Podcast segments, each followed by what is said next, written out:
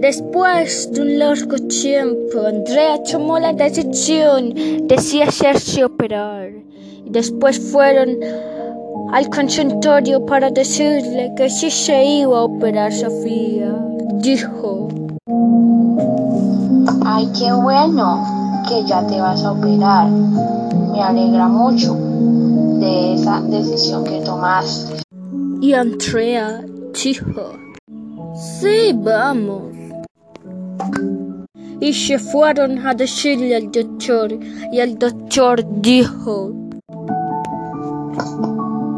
Ay, qué bueno. Voy a ver si hay un cupo para ti. y se fue el doctor para a donde se encontraba su asistente y para decirle que sí había un cupo para una operación de un dedo y el asistente dijo, Si hay un cupo para la operación del asistente. el doctor dijo, Genial.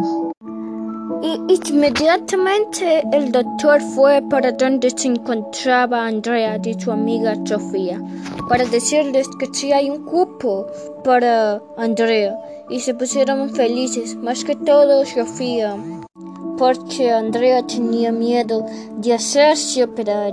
Y bueno, pasaron tres minutos y el doctor dijo, Andrea, ya voy a pasar a sala de operación porque ya es hora.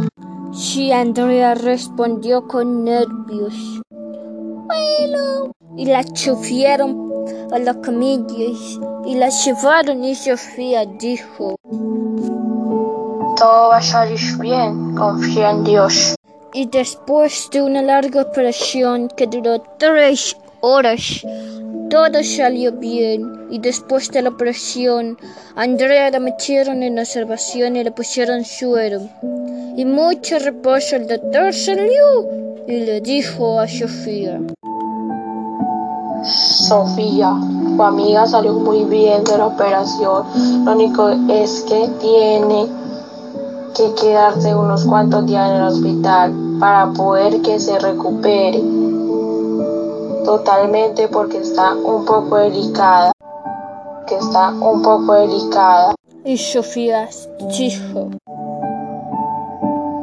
Ah, bueno, contarles que mi amiga está bien. Y se fue el doctor para donde estaba Andrea y le dijo. Procura no hablar tanto, Andrea.